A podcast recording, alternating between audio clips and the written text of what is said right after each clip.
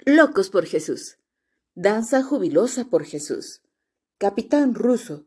Rumanía, 1940. El cristianismo se ha convertido en una experiencia tremenda para nosotros, escribió el pastor Richard Cornbrand, uno de los líderes de la iglesia clandestina en la Rumanía comunista. En los países libres, cuando un creyente gana un alma para Cristo, el nuevo creyente puede hacerse miembro de una iglesia que vive muy tranquila. Pero los que viven en países sin libertad saben que ganar a alguien para Cristo significa muy posiblemente ir a la cárcel y que sus hijos pronto podrían quedarse huérfanos. El gozo de haber llevado a alguien a los pies de Cristo está siempre mezclado con el sentir de que hay un precio que debe ser pagado. Cuando aún vivía tras la cortina de hierro, conocí a un capitán ruso. Él amaba a Dios, buscaba de Dios, pero nunca había visto una Biblia. Él nunca había asistido a un servicio religioso. No tenía educación religiosa alguna, pero amaba a Dios sin el más mínimo conocimiento de él. Le leí el Sermón del Monte y las parábolas de Jesús.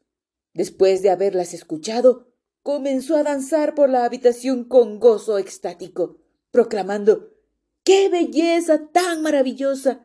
¿Cómo pude vivir sin conocer a este Cristo? Era la primera vez que veía a alguien regocijarse tanto en Cristo. Entonces cometí un error. Le leí la pasión y crucifixión de Cristo sin haberlo preparado para esto previamente. Él no lo esperaba. Cuando escuchó cómo Cristo fue golpeado y crucificado, y que al final murió, se dejó caer sobre una silla y comenzó a llorar amargamente. Él había creído en un Salvador, y ahora su Salvador estaba muerto.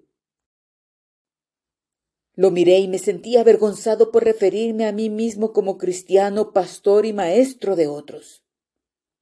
Nunca antes había compartido los sufrimientos de Cristo como este oficial ruso lo estaba compartiendo. Verlo a él fue para mí como ver a María Magdalena llorando al pie de la cruz o ante la tumba vacía.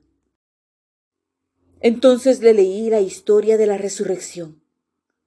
Cuando escuchó la noticia maravillosa sobre que el Salvador se levantó de la tumba, dio una palmada sobre sus rodillas y gritó de alegría Él vive. Él vive. Nuevamente comenzó a danzar por la habitación rebosante de felicidad. Vamos a orar, le dije. Él se hincó de rodillas junto a mí.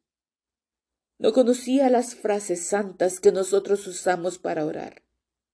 Él decía, Oh Dios, qué buen tipo eres.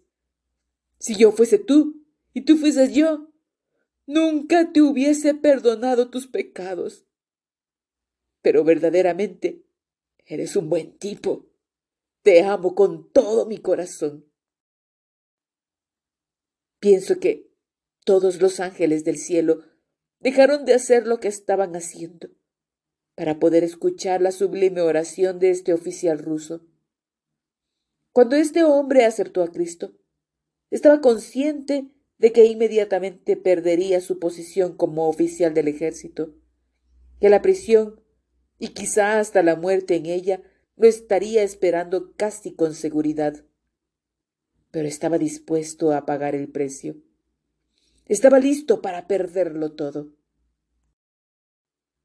a quien amáis sin haberle visto, en quien creyendo, aunque ahora no lo veáis, os alegráis con gozo inefable y glorioso, obteniendo el fin de vuestra fe, que es la salvación de vuestras almas.